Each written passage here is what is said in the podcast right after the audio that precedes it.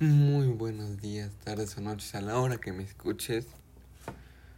Hoy tenemos un nuevo capítulo. Dije que lo iba a subir ayer, pero no lo hice. Pero hoy aquí está. Así que podemos comenzar con las noticias del día de hoy.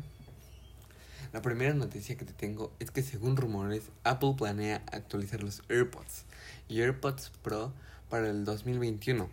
Esto se dice que podría ser tanto a inicios como a finales. Aún no se saben fechas, pero lo que, según rumores, es que Apple planea actualizarlos. Un modelo sería el sucesor de los AirPods base con un precio de 159 dólares, ya que su última actualización de este modelo fue en el 2019.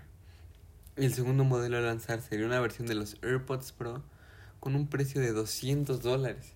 Sí, más barato de lo que pues se vio en estos primeros AirPods Pro, ya que fueron 250 dólares. Y pues esperemos que esto sea cierto, ya que se han visto unos rumores muy interesantes con los AirPods y MagSafe, con esa especie de, un como tipo estuche donde puedes poner tus AirPods a cargar, pero nada más es una base, o sea, es muy interesante eso con MagSafe, estaría muy cool de ver. Mm, la segunda que te tengo, pues, no, no, no, no.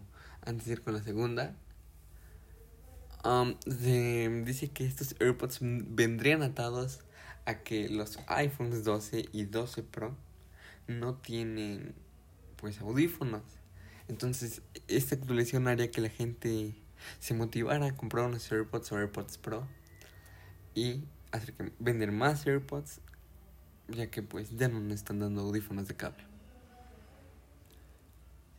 La segunda noticia es que según rumores Apple está trabajando en el chip A14T, que sería el procesador que integrarían las, la iMac de 27 pulgadas o más, ya que se dice que este nuevo iMac tendría bordes mucho más pequeños, no estos enormes bordes que tenemos en las Macs.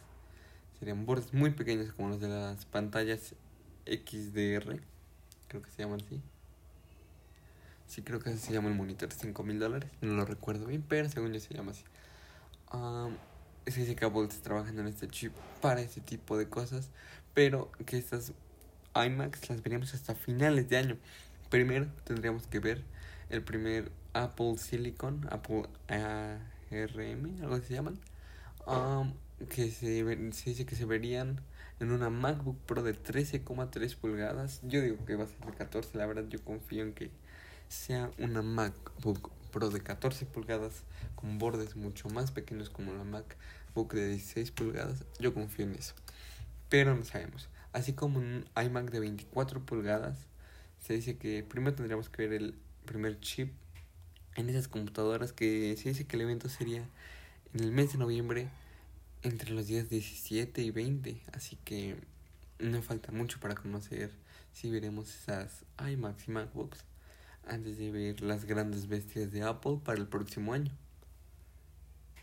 Según un reporte, no, es otra noticia, no lo dije, pero ya esta es otra noticia. Apple hace más grande su esfuerzo por crear una alternativa a Google. Y esto se hizo, no se hizo notar en los usuarios, pero se vio en la actualización de iOS 14. Cuando salió se hizo el cambio, pero no los usuarios no lo notaron. Pero Google, pues no creo que se vaya a quedar atrás. Google va a intentar seguir dando sus servicios en los iPhones. No se sabe si podrá seguir porque Apple está haciendo muchos esfuerzos. Y se dice que eh, Google paga entre 8 mil millones de dólares y 12 mil millones de dólares a Apple por ofrecer sus servicios. Pero si Apple crea esto, no sabemos qué podría pasar podría, podría haber una guerra comercial para ver cuál es mejor, Safari o Google. Y por último, Apple deshabilitó la opción de carga inalámbrica inversa en los iPhone 12. Así es, por segundo año consecutivo no tenemos carga inversa en los iPhones.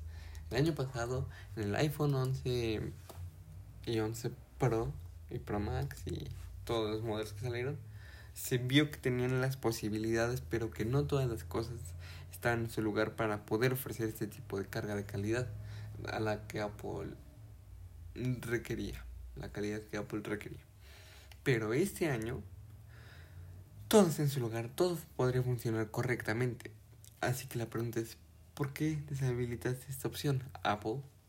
Yo no entiendo, la verdad. O sea, ya tenemos productos con los que podríamos usar esto, como es el Apple Watch, los AirPods. O sea, creo que sería un buen inicio solo permitirlo con los productos de Apple. Después, tal vez ya permitirlo con más.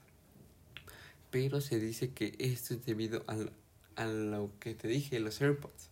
Se planea una nueva generación, lo que traería que MagSafe usará esto para cargar a, los a las nuevas generaciones de AirPods.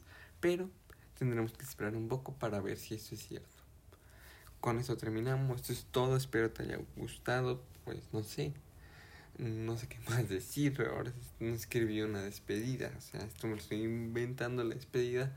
Pero bueno, esto es todo. Adiós. Voy.